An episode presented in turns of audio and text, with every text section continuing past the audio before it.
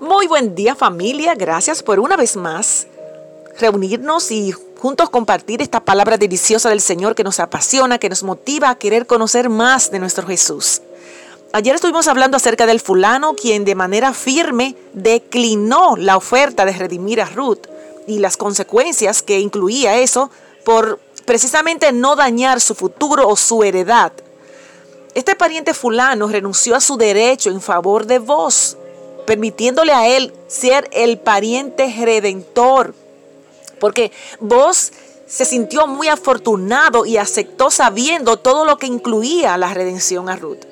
Y una de las razones era redimirla, liberarla de la esclavitud, aún con, con, esto, con esta decisión, sabiendo que él pasaría, toda su fortuna pasaría a la familia de, de, la familia de Ruth y Elimelech, toda esa familia, toda su herencia pasaría a los hijos que tuviera con ella. Pero él aceptó sacrificarse y redimir. Dios le dio a vos la honra, mire que, de incluirlo en el linaje del Mesías, nuestro Señor Jesucristo. ¡Wow!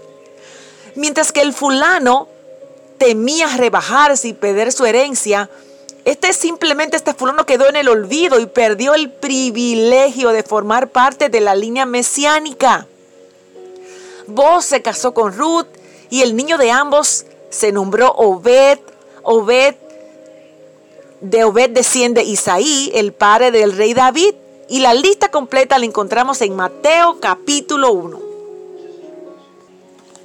Le pido mucha atención para analizar un poquito, un poco más profundo acerca de la, de la relación de voz que viene a ser representado por nuestro Señor Jesucristo. Fíjese que el pariente redentor debía ser un miembro de la familia. Miremos a Jesús porque Él añadió humanidad a su deidad para poder ser nuestro pariente redentor y salvarnos. Él aún siendo Dios se hizo hombre para redimirnos.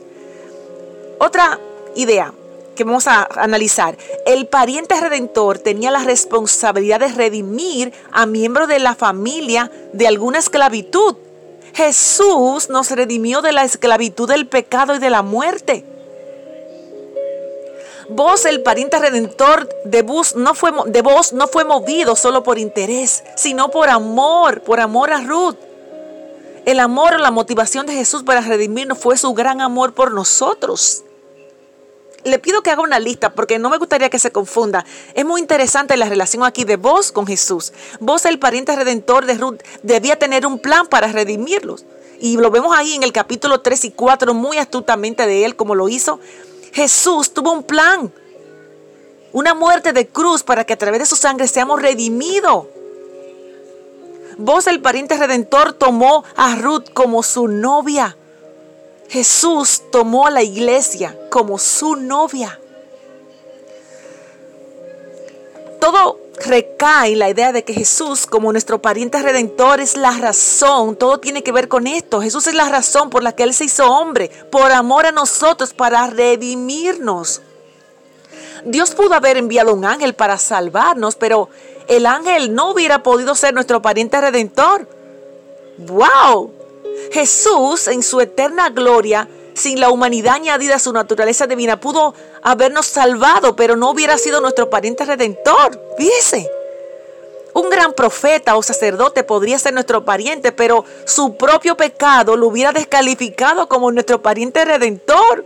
Solo Jesús, solo Jesús, el Dios eterno, quien añadió humanidad a su deidad, o sea, siendo Dios hizo hombre, pudo ser nuestro pariente redentor. Aleluya. ¿Acepta usted la oferta de que Jesús sea su pariente redentor y lo, redima de la esclavitud del pecado, de la ley, que, que ninguno, eh, que no, que, no pudo, que no pudo cumplirse? ¿Necesita, acepta usted? Estamos a tiempo, aún en este momento, ahora, todavía en este momento hay oportunidad. Acepte a Jesús como su redentor y déjele a Él las consecuencias. Jesús, nuestro pariente redentor. Bendecido día.